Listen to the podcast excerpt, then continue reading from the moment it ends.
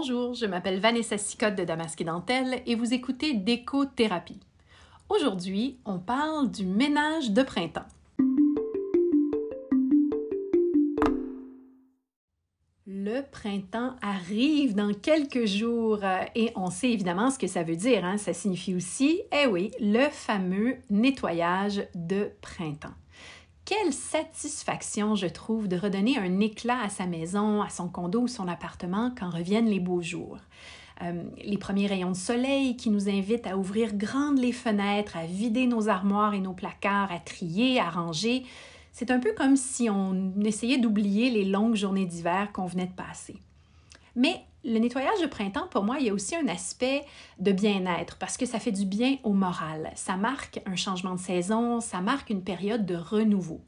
Un meuble qu'on déplace, un bibelot qu'on répare, de la paperasse finalement qu'on trie, une robinetterie euh, sur laquelle on enlève le calcaire accumulé, tout ça, ça nous donne une impression de retrouver une maison comme neuve. Donc, vous avez bien compris, aujourd'hui, on va parler de ménage de printemps et pour m'aider à parler de ce grand sujet, je vais vous proposer quelque chose que j'ai encore jamais fait jusqu'à présent, soit deux entrevues, une en français et l'autre qui sera menée en anglais avec une organisatrice professionnelle. J'espère que vous apprécierez. Mais entre-temps, est-ce que vous vous êtes déjà demandé d'où provient l'expression ménage de printemps? Ben, j'ai fait quelques petites recherches et j'ai découvert comme quoi certains linguistes pense qu'elle tient ses origines du monde agricole. Parce qu'à la fin de l'hiver, pour faire place aux nouvelles récoltes à venir, il y avait un grand nettoyage des caves et des greniers qui était organisé par les paysans. Plus récemment, au 19e siècle, alors évidemment que l'aspirateur n'avait pas encore été inventé, le printemps, c'était le moment idéal pour ouvrir les fenêtres et nettoyer la maison. Le temps était assez chaud pour ouvrir la maison, mais les insectes nuisibles n'étaient pas encore sortis, ce qui rendait ça idéal pour le ménage printanier. Le vent transporte la poussière, les fours à charbon cessaient de fonctionner, donc c'était vraiment un échappatoire idéal pour les résidents euh, pour retirer la suie des murs et des meubles. Mais on va se dire les vraies affaires, au niveau du niveau de motivation, euh, que ça demande pour faire le fameux ménage de printemps, moi je vous dirais que le mien est souvent très proche de zéro, hein, avant de débuter. Donc, on commence comment? Comment est-ce qu'on se motive pour justement faire cette grande corvée ménagère? Ben déjà, moi pour moi, ça commence avec une playlist de feu. Ma motivation commence là allez taper sur votre service de musique préféré, euh, Spring Cleaning, euh, et vous allez voir, je suis sûre qu'il y a une panoplie de listes musicales qui vont vous être proposées. Moi, j'en ai même monté une euh, pour moi que je bonifie à chaque année avec des nouvelles chansons. Et ça, c'est la playlist que je fais jouer sur les haut-parleurs de toute la maison. Donc, ceux et celles qui ne veulent pas l'entendre, ben tant pis, parce que ça m'amène à mon prochain point qui est celui d'aider. Hein? Donc, oui, après s'être habillé confortablement, on mobilise les troupe. Le grand ménage, c'est un travail pour tout le monde qui vit dans la maison, qu'importe l'âge ou les aptitudes, il y a quelque chose qu'on peut faire pour aider. Et donc, ma musique, ben oui, tout le monde est obligé de l'endurer. Fait que voilà. Ensuite, un autre astuce pour moi, c'est de désencombrer avant de nettoyer et d'organiser. Parce que pensez-y, ça sert absolument à rien de juste déplacer une pile d'une pièce à l'autre. Vous déplacez le problème. Donc, à la place, Prenez des boîtes ou des sacs et identifiez-les à donner, à vendre et à recycler et commencez un grand tri. L'autre chose, selon moi, c'est d'y aller, ce grand tri-là, de le faire pièce par pièce. Et là, je sais que Marie Kondo, dans son fameux livre The Changing Life, euh, The Changing Magic, non, The Life Changing Magic of Tidying Up, c'est ça. Ou en français, ça s'appelait, euh, ça s'appelle toujours Le pouvoir étonnant du rangement. Elle dit qu'il vaut mieux désencombrer par catégorie, qu'importe où les objets de cette catégorie-là se trouvent dans la maison. Mais bien franchement, pour l'avoir essayé, moi, ça me donne une anxiété folle. Imaginez ça, par exemple. Elle dit qu'il faudrait prendre tous nos vêtements et faire une immense pile avant de faire le tri et le ménage et de ne remettre dans nos garde-robes que ce qui est vraiment utile. OK, je comprends le concept, mais sérieusement, il n'y a aucun scénario dans lequel je me vois faire une pile de tous mes vêtements pour ensuite faire le tri. Non, non, je, non, non. juste y penser, là, j'ai des sueurs froides. J'ai donc trouvé une alternative qui convient pour moi et je suis sûre peut-être pour d'autres gens aussi. Bien, évidemment, c'est d'y aller pièce par pièce. Une pièce à la fois, tranquillement, de haut en bas. Ce qui m'appelle à mon prochain point, de haut en bas, c'est vraiment important. Je vous explique pourquoi. Si vous nettoyez d'abord le sol et les surfaces basses et ensuite que vous nettoyez le haut des armoires, les ventilateurs, etc., ben, la poussière que vous avez soulevée en hauteur va retomber et vous devrez recommencer le ménage près du sol. Donc finalement, vous travaillez en double. Alors qu'est-ce qu'on fait? C'est de commencer justement en hauteur avec les lumières, les ventilateurs, lustres, haut de meubles, dessus d'armoires, les dessus de vos cadres et tranquillement vous descendez comme ça en étage dans toute la pièce pour que ce soit uniforme et vous arrivez finalement au sol où vous allez faire les moulures près du sol, donc les moulures qui peuvent être salies par le temps, les tapis, le sol, etc. Donc vous y allez vraiment de haut en bas. En ce qui concerne les produits à utiliser pour le nettoyage, ben, pour moi, il y a quelques produits qui sont essentiels. C'est un nettoyant tout usage, un liquide abrasif, idéalement naturel si c'est possible, euh, du nettoyant pour les vitres ou du vinaigre blanc et bien entendu des chiffons, brosses, aspirateurs, plumeaux, etc. Finalement, la dernière mais non la moindre, aérer. Ouvrez-les toutes grandes les fenêtres, ça fait tellement du bien. Et malgré que nos ancêtres n'avaient pas de balayeuse ou autre gadget électrique, ça, c'est un concept qu'ils avaient bien compris. Donc, après la pause, je m'entretiens avec les fondatrices de la compagnie Dans le sac. À tout de suite!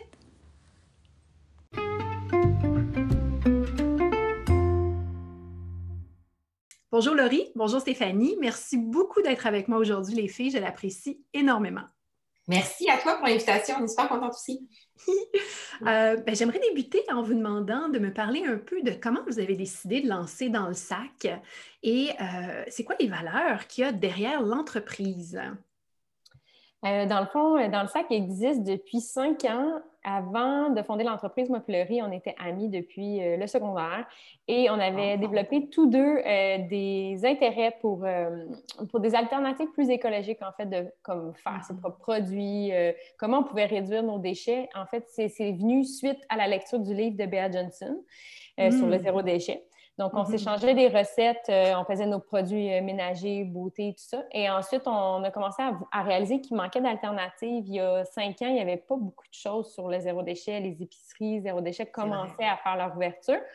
Et euh, il n'y avait pas vraiment beaucoup d'entreprises qui faisaient des sacs réutilisables. Donc, nous, c'était le but était de faire un prototype pour notre utilisation personnelle.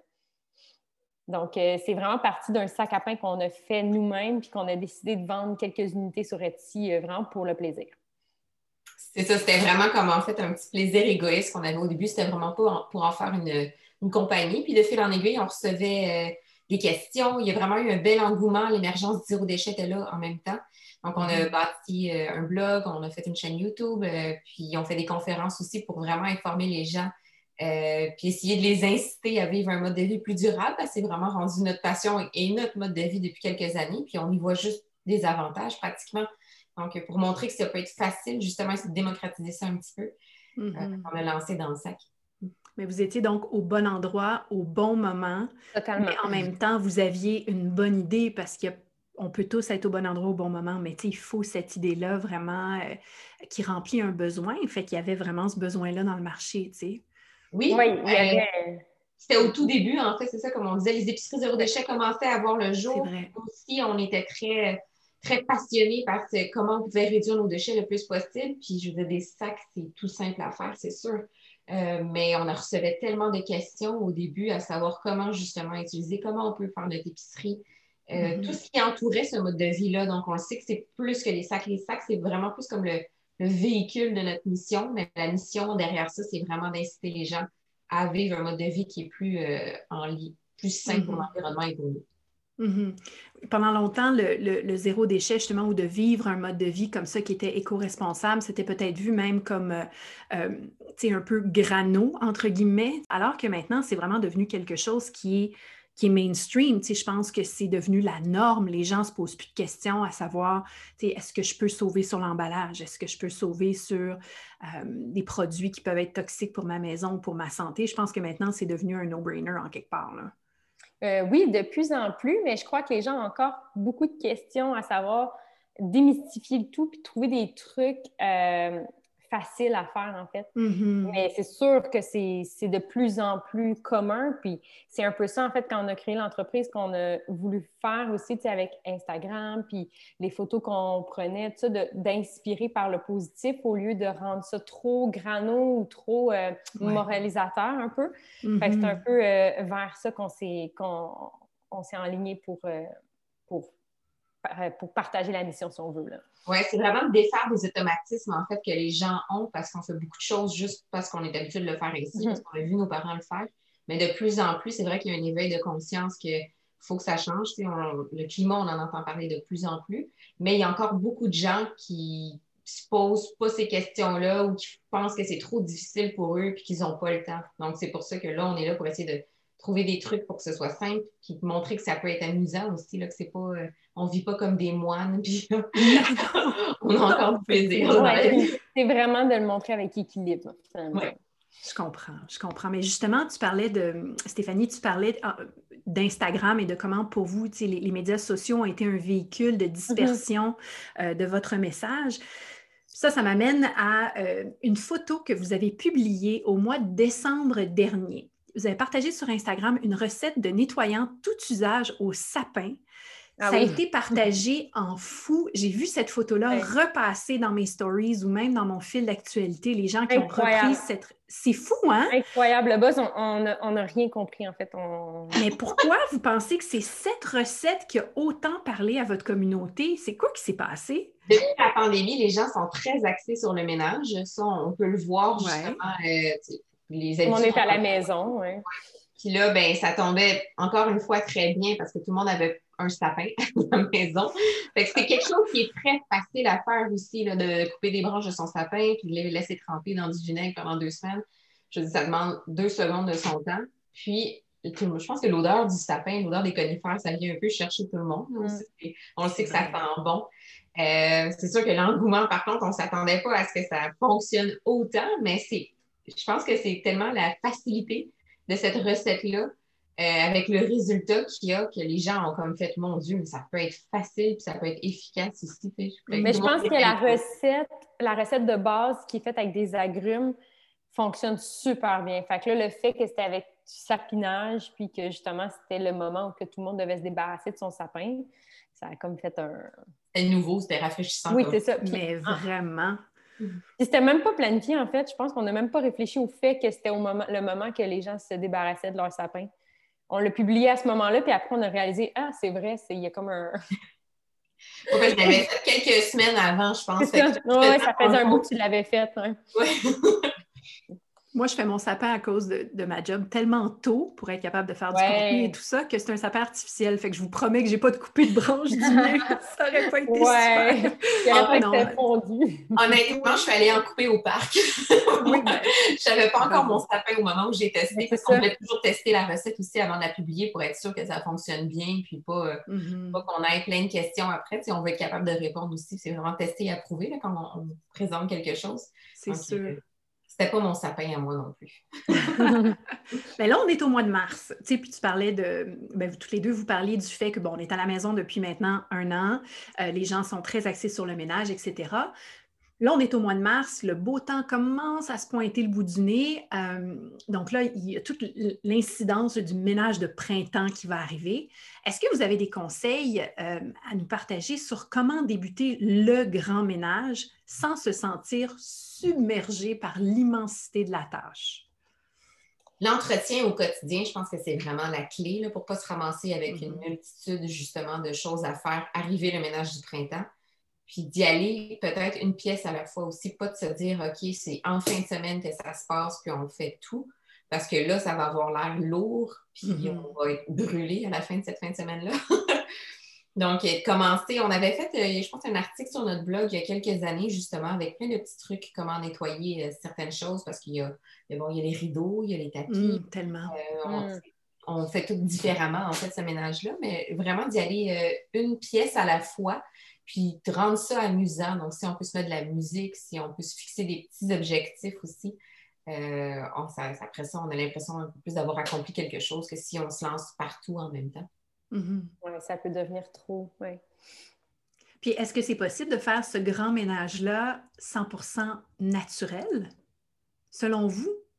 Oui. On a toujours, en fait, nous, utilisé des produits naturels dans les dernières années, ça mm. fonctionne super bien. Pour tout. Oui, il y a des fois que euh, il y a des, on va utiliser des produits plus naturels, mais faits par, qui ne sont pas faits par nous, exemple des entreprises québécoises. Mm-hmm. Exemple, euh, une vitrocéramique, là, euh, dernièrement, les deux, on, a maintenant, on est fièrement propriétaire d'un four. Parce qu'avant, on était en appartement, puis c'était des plus vieux, plus vieux fours. Fait que là, si tu veux l'entretenir, parce que tu as payé pour, puis tu veux vraiment l'entretenir, puis les recettes maison ne euh, fonctionnent pas toujours pour vraiment enlever une bonne, une bonne couche, quelque chose qui est là depuis longtemps. Donc, euh, tu sais, les entreprises, il y a beaucoup d'entreprises québécoises. Là, nous autres, c'est pur qu'on a, expérimenté. Une pâte à récurer qu'eux font, qui est disponible en vrac euh, et tout ça. Puis, tu sais, ça reste naturel, mais c'est un peu plus puissant que si on le fait à la maison, exemple. Fait que je pense qu'il y a beaucoup de belles alternatives de compagnies, d'entreprises québécoises qui peuvent donner un petit coup de pouce c'est juste qu'il faut faire attention au marketing, justement, des produits qui sont dédiés à comme la salle de bain, les vitres, euh, l'évier, la, la, toilette, qui sont comme spécifiques, puis on se ramasse avec trop de produits, en fait. Là. Un nettoyant d'usage peut vraiment faire la job presque à 90% dans la maison. on n'a pas besoin d'avoir, comme Stéphanie dit, un produit spécifique pour une telle pièce ou un, usage spécifique, en fait. C'est rare. C'est surtout du marketing, ça. Mm. J'ai fait un banc d'essai aussi pour, euh, pour un magazine récemment, justement, sur les produits naturels faits au Québec euh, pour le nettoyage. Puis euh, c'est vrai qu'il y a des super bonnes compagnies qui font des produits absolument extraordinaires. On ne les nommera pas ici, toute la gang, mais ce que je vais faire, c'est que sur le blog de Damasque et Dentelle, dans l'onglet podcast, en dessous de, votre entrevue, je vais lister, si vous avez mentionné Pur, je vais en lister d'autres aussi ah, que les gens peuvent aller voir. Puis comme ça, les gens pourront se faire une tête par eux-mêmes. Mais c'est vrai que le conseil, Stéphanie, est bon de faire attention de ne pas trop en acheter non plus, parce que c'est vrai qu'il y a ça, on appelle ça l'économie de l'éco-responsable, c'est ça mm. aussi, parce qu'on dit aux gens d'en acheter moins, mais on leur dit d'acheter des trucs qui sont écologiques, fait que finalement, ça revient au même. On achète quand même beaucoup de choses. Oui, c'est exactement, il faut faire attention. C'est pas parce que c'est écologique qu'on a nécessairement besoin ou c'est ça. C'est vraiment de réduire. Puis euh, dans le ménage, bien justement, ça peut être tentant quand on est dans un élan de ménage d'acheter plein de choses parce qu'on se sent comme ça va nous motiver puis tout ça, mais je pense pas qu'on a nécessairement besoin de tout ça pour entreprendre un ménage chez, soi. Mm-hmm. Je pense qu'il faut se ramener aux anciennes traditions aussi, comment, euh, comment les gens faisaient le ménage avant, tu sais, qui étaient toujours chez eux aussi, les gens, puis qui entretenaient C'est plus de grand-maman, là, ça fonctionne toujours bien. tellement, tellement. Il y avait pas, moi, il y avait, quand j'étais plus jeune, il y avait une, une dame qui avait écrit une Bible, on l'appelait Madame Chastache. Je sais pas, ah on n'est pas de la même génération, vous et moi. J'ai déjà entendu ça, oui. Oui, Madame hein, Chastache existe encore, oui. oui. Il n'y a pas un site Internet comme ça, je pense, avec comme plein de trucs. Il y a des nombreux livres, en tout cas, de Madame Chastache. C'est ça, moi, c'est les livres que je connais. Euh, ma mère en avait un, ma grand-mère en avait plus qu'un. Tu sais, je veux dire, c'était vraiment. Euh, puis, tu sais, comment enlever une tache de gazon? Comment enlever une tache de. Puis, c'était Madame Chastache. Il faudrait que j'aille voir effectivement s'il y a un site Internet qui existe. Ce serait vraiment cool de voir ça. Fait que, mm. sur ma liste de ben choses. Oui, parce que c'est sûr que nous aussi, on, il y a des, on apprend avec le temps des, recettes pour certaines choses, mais il y a des fois qu'on veut nettoyer quelque chose de spécifique et qu'on ne le sait pas. Fait qu'on fait des recherches. Puis. Euh, mais tu as raison, nos grands-mères les, les, recettes d'une autre génération encore. Mm. Ces gens-là, ils détachaient tout de façon naturelle. Ils faisaient ça avec ce qu'il y avait, tu sais. Ben, c'est ça, c'était pas du zéro déchet, mais ils, faisaient, par nécessité économique, et puis, donc, ils, prenaient soin de leurs choses, ils réparaient. Fait que c'est vraiment, en fait, dans le même type de pensée. C'est juste que ça avait un nom différent. Mhm, mm. Tout à fait, tout à fait. Mais là, vous, bon, vous avez créé une business avec ça parce que, tu sais, faire des produits naturels que vous mettez sur les médias sociaux, c'est génial, mais en même temps, c'est pas ça votre modèle d'affaires. Tu sais, votre modèle d'affaires, vous, c'est quand même un modèle qui est commercial. Oui. Créer des produits que les gens gardent longtemps. Tantôt, Stéphanie, tu disais que vous aviez commencé avec un sac à pain. Moi, je, je sais pas, j'ai plusieurs de vos produits chez moi. Mm-hmm. Euh, vous avez vraiment là, agrandi votre ligne à avoir plusieurs choses. C'est quoi, là, bon, le, printemps s'en vient, y a-t-il des nouveautés? C'est quoi qui s'en vient pour 2021 pour, euh, dans le sac? Euh, on a des petites nouvelles couleurs qui s'en viennent pour euh, des sacs qui sont comme plus populaires, des, sacs d'épicerie ou des sacs à main. On a des couleurs plus printanières. mais on a aussi des linges à vaisselle euh, qui s'en viennent mmh. parce que nous, on est comme vraiment des grandes fans de linge à vaisselle en lin, en mmh. coton, en chanvre. C'est vraiment ça qui suit bien, euh, qui fait autant pour un linge dans la salle de bain pour essuyer ses mains que nettoyer la vaisselle.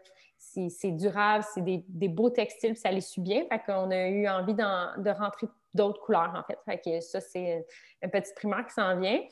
Et on va avoir une petite section euh, qu'on va appeler quelque chose autour des rescapés, euh, qui va être des, euh, faite avec des retailles où on a eu beaucoup de demandes de masques, en fait. Donc, on s'est lancé vraiment dans la production de masques, mais ça... Le, premier confinement, Oui, au, mois de mars, excuse-moi.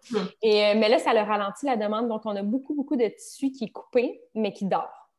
Fait que là, on est en train de trouver des projets pour leur donner une nouvelle vie pour les utiliser. Wow! J'adore ça. on est très fiers, puis on a vraiment hâte que ça, va sortir euh, prochainement, probablement euh, printemps-été. Oui, parce que même dans la confection, on essaye vraiment d'avoir le moins de pertes possible parce que ça peut être impressionnant, en fait, comment les pertes peuvent s'accumuler.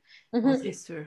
C'est sûr. Non, à tous les niveaux, hein, dès qu'il dès y a un produit qui est transformé ou qui c'est sûr qu'il y a à ce moment-là des retails, mais c'est une super bonne idée. Mon Dieu, j'ai hâte, j'ai hâte de voir ce que vous allez faire avec les mm-hmm. rescapés comme ça.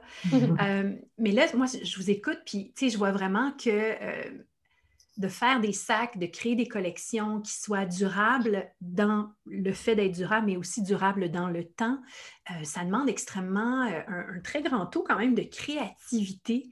Euh, je me demande, vous allez la chercher où, vous, votre créativité? Qu'est-ce que vous faites, les filles, quand vous arrivez dans une étape où vous êtes comme, OK, là, regarde, on a fait le tour du jardin, je veux dire, on peut-tu vraiment encore réinventer le linge à vaisselle? Ça nous arrive aussi d'être, euh, justement, d'avoir l'impression de, comme, on ne veut pas sortir un produit juste pour sortir un produit mm. parce que c'est un peu contre euh, notre mode de vie.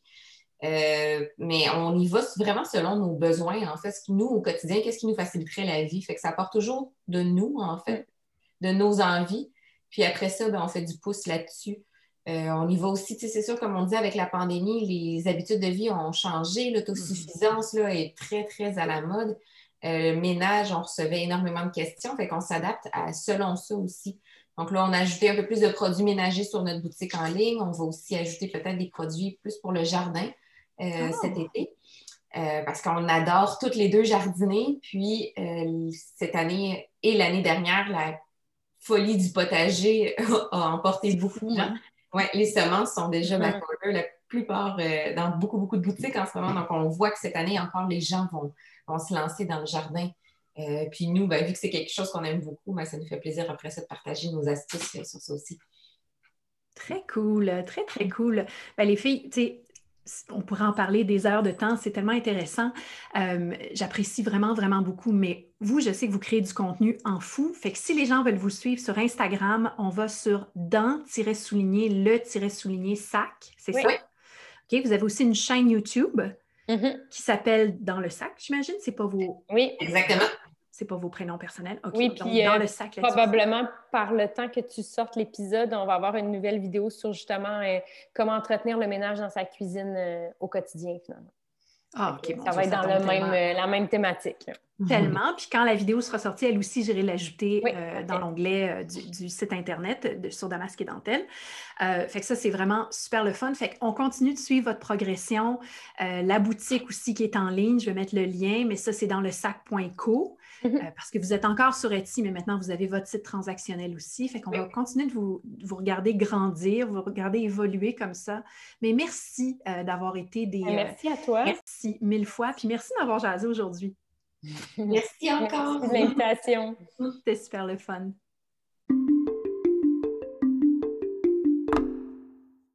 J'espère que vous avez aimé cette entrevue avec les fondatrices de la compagnie Dans le sac sur le ménage de printemps.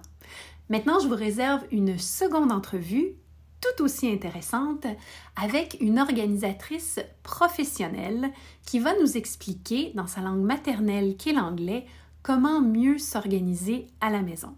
À tout de suite!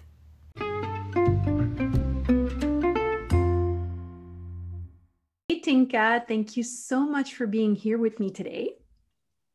Hi, Vanessa. I'm so, so happy to be here. Today's podcast subject is about spring cleaning and organization. And of course, I thought of you immediately being the fantastic organizer that you are. So, for the benefit of our listeners, um, could you tell me a little bit more about your business, Solve My Space, and how you became a professional organizer? Absolutely. So, as you said, my business is called Solve My Space. I've been working for nine years as a home organizer and chaos counselor. And the reason I use the term chaos counselor is my previous life was in social work and public health. So the way that I approach my clients is really thinking about the clinical and counseling elements of my social work background and the project management elements of my public health experience. So I am sort of like a personal trainer for the home. I um, love it. Coach, and I do a combination of decluttering, organizing, and redesign to help people feel better at home. So the end goal really is thinking about how to make improvements at home to improve the emotional well being of whoever lives in the home. Wow, that's so interesting. And I love how you mix those two backgrounds together. I mean, you would never think that they would be useful together, but I guess they are, right? Well, it's interesting. Yes. I mean, I kind of feel like, in some ways, looking back, I've always loved doing what I do now, even as a kid. And I moved around so much. So by the time I was 15, I had lived in seven countries. Wow. And I was also quite an anxious child.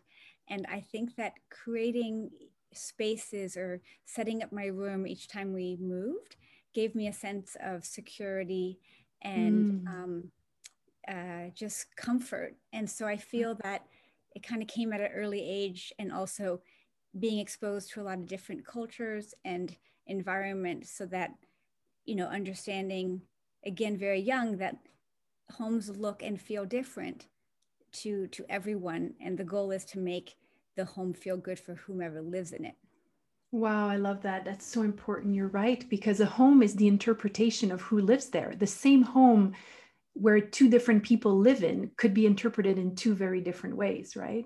I love that. That's very interesting. So tell me, Tinkat, now, if um, I was to start with your great advice on my own at home, like what would be for you for you the three most important tips or things to think of to get started?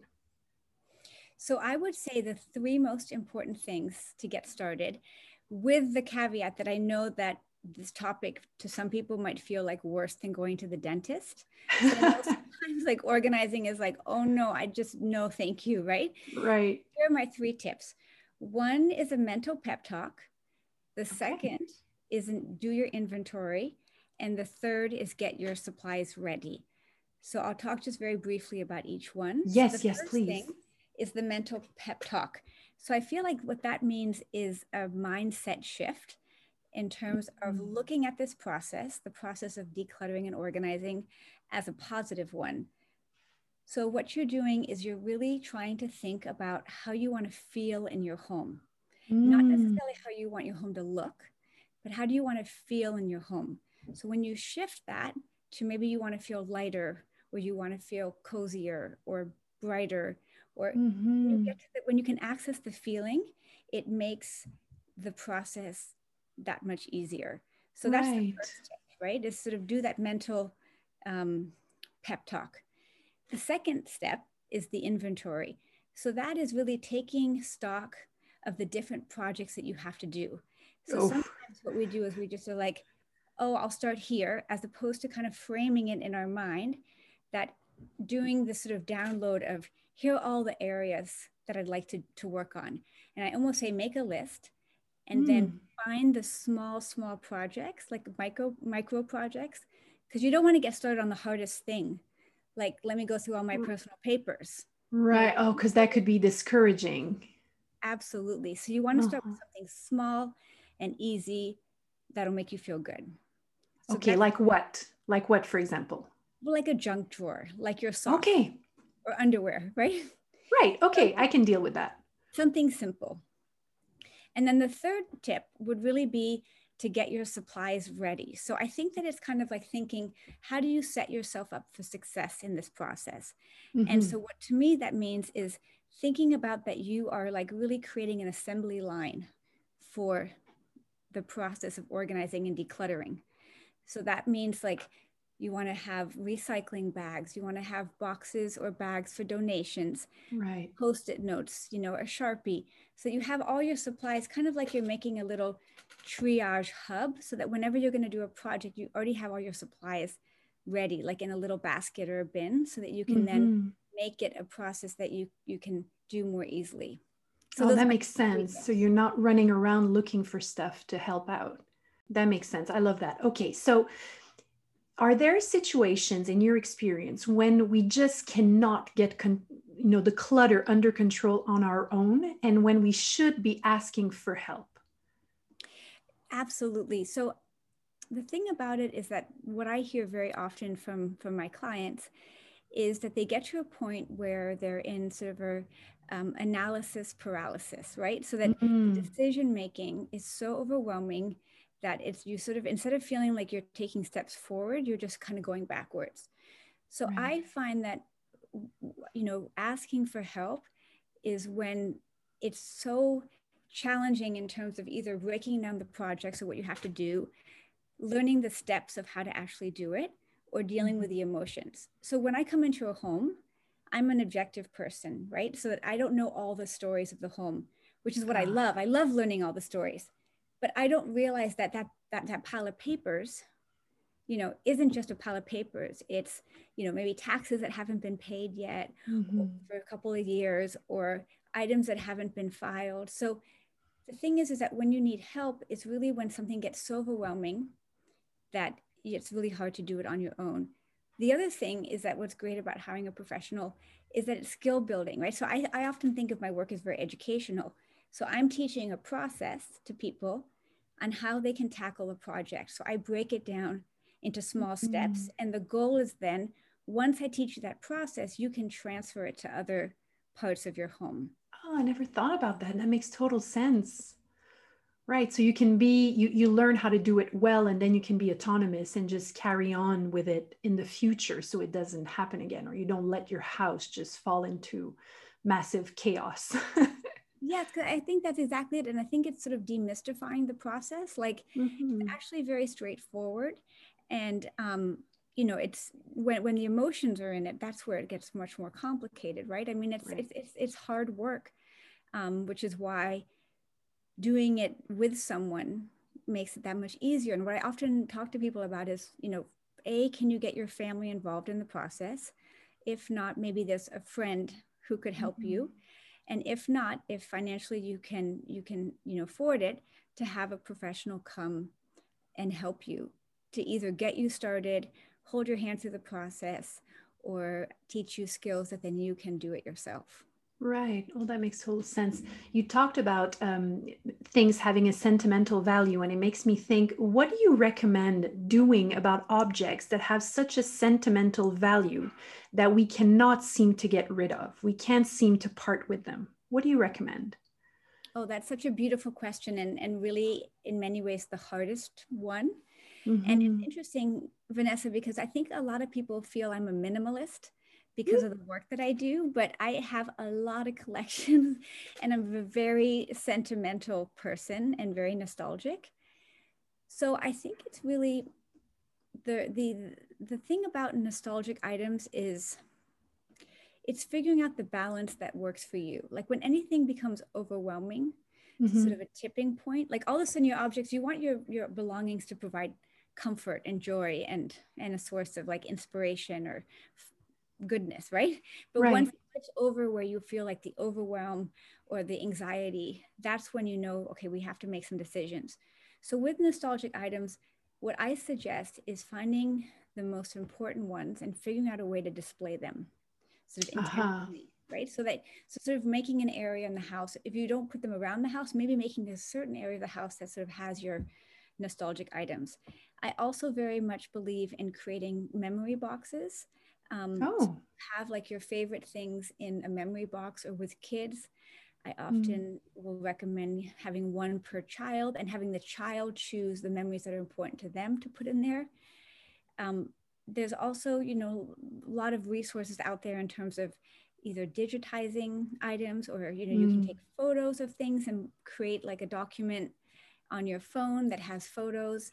So it's really, it's really I mean, this is a obviously we could we could talk a long time about the emotional part because it's right. such a huge important part of of this process and it's very very hard so i think that my main advice is find your balance for you and what feels right for the amount of items you want to keep um, mm-hmm. um, but i just want to add one little thing is that i think what's tricky is sometimes we're keeping those emotional items out of guilt as oh. out of a choice that you sort of feel like, oh, those are the plates that my great aunt gave me, and I have to keep them, but I don't like them. I never use them. Mm-hmm. Right. And so it's sort of giving yourself permission and sort of being kind. Like, what would you say to a friend if your friend had those plates? You would probably say, let me take them and donate them to someone else who could use them, right? Right. Don't keep them in your home. So mm-hmm. a lot mm-hmm. of it is thinking like, what would you tell someone else in the same position as you? That's such a good tip because you're totally right. Guilt, I've never thought of it, but I do keep a lot of things just because someone gave them to me. But at the same time, you're right. If it's no longer useful, then it just becomes clutter. It just becomes cumbersome. I understand. Oh, that's a great tip, Tinka. So in your um now on, on a more decorative angle, like if you have now decluttered, you have selected the sentimental items you wish to keep what's your favorite spot to put them? Like for example is it on a on a book? Is it on a platter? Do you corral your objects together? Like how do you present them in order to put them in their best light their most curated light? What do you do? Oh my goodness i love that. I, I find that with sentimental objects i love sort of creating um, sort of a is sort of like you know we use the word zone a lot in organizing right? So like okay. things have a home. So you group like objects together and you make mini homes in your home for the objects. So what i like to do with sentimental items i love to sort of create an area of like shelves where you okay. sort of tell your story on the shelves right? And it's kind of like i often with my my sentimental items i sort of mix it up over the seasons so that it becomes a place that's like a seasonal decorative you know, spot but you know, mélanger with like um, sentimental items. Right. So it, it's really, I mean, the thing about it is often people will keep them in like glass cabinets, but you don't really get to see them. What's nice is it keeps the dust off, right? Right. But the sense of like, how do you incorporate them um, into your home? Sometimes I recommend like on a bookcase, adding them or, um, you know, putting them in the middle of the table like I've done where you have your dining table and you have a tray in the middle of it and you have candles maybe and then a bunch of sentimental items that you really love so that they're sort of part of you in your day to day. I was just going to say so you enjoy them because they are part of your daily landscape rather than being in a glass box like you said where they are pretty but from afar you would never dare touch them. Mm-hmm. Yes, and I think it's the same kind of thing where you'll go into someone's house and they have like a brand new dress with the tags on it they don't want to wear it because they're like it's so special right? So i'm gonna i'm waiting for the special event to wear this but then it's 10 years later and it's still with tags in the in the in the closet right? So it's sort of totally. like make your life for the special things like the daily things should be special um, and bring out those things and incorporate them. If they bring you that sense of happiness or joy or comfort then put them in your home if they bring up other emotions of like guilt and shame and sort of bad memories, then really be gentle with yourself and move them out of your house. Mm-hmm. I love that. That's so good. You never think of objects as having power over us, but the way you're describing it is that not only the object has a representation, it looks like something and it takes physical space, but it also has a power over how we feel and we should take that into account uh, into what we keep and what we let go. I love that. That's very profound actually tinka. I really like that. One thing vanessa i just wanted to quickly add is that for me you know because before i used to do more clinical uh, work in, in counseling and um, i work mainly in like suicide prevention mm. working in social work. And i think the thing is is that when you're doing one-on-one uh, therapy, and believe me, I'm a, a big proponent of, of, of, of therapy for sure. I would sometimes feel though it was more like the imbalance in the relationship, right? Where like it could take a while to sort of bring out emotions. But when you're right. in a home, you can walk over, open up a drawer, and the next thing you know, all the emotions are coming out. The sort of it, it objects facilitate storytelling. So wow. you can find out in 10 minutes, you know, about someone's child who's struggling or a relationship that's really, really hard or you know frustration or financial right so so that's what i really appreciate is that i think sometimes we don't realize how emotional objects are mm-hmm. and how much is contained in them and the stories that come out very easily once you start talking about your home with other people. Right right right right. Wow i love that. So now we've been collectively in our homes for a good year now. So, what would be your tips, if you have any, on how to see our homes with fresh eyes to kind of reinvent the spaces we live in? I love that. Can I just say, first of all, Vanessa, I'm so happy you're doing a podcast now. You are so oh. wonderful. And your questions, I love them all. Okay, sorry, just a little you. side note. So, in terms of seeing our home with fresh eyes, well, gosh, it's, it's, it's, our homes and you know everyone have really gone through so much this year and mm. the quote that i really like is that you know we we're all in the same storm but in a different boat you know and oh, i think that what's happened this year right is that we all sort of have had collective experiences but also very individual ones so mm-hmm. our homes have become these sort of multi-purpose areas that we never imagined right our homes is like workplaces and daycares and gyms and community yeah. centers and schools and you name it right i mean our homes have done done so so much so in terms of seeing your home with fresh eyes i feel like it's again not thinking so much about doing huge overhauls right because that mm-hmm. that's a lot of work but it's going back to what i said in terms of the micro projects like what are small things that you can do that really can change up a space right so I'm a big fan of like the micro change. And my husband sometimes gets so annoyed because like on the weekend I'm like moving couches and I'm hanging art and he's just like, what? no more. But I feel like it's that sort of idea of like to not consume more for your home, but to kind of mm-hmm. stop in your home and find what are things that you can kind of add, you know, move around or or or, right. or change up a little bit um, I think also thinking about your home as it changes with the seasons, like what are things that you can bring into your home um, from the outdoors, like natural elements that that Ooh. always adds like a lot of freshness to it. And I think the thing is, is that honestly, one of the biggest things is just taking stock and removing things from your home. Like that's if you want to freshen up mm. a home, look around and see what do you really not need to have in your home? What could someone else use?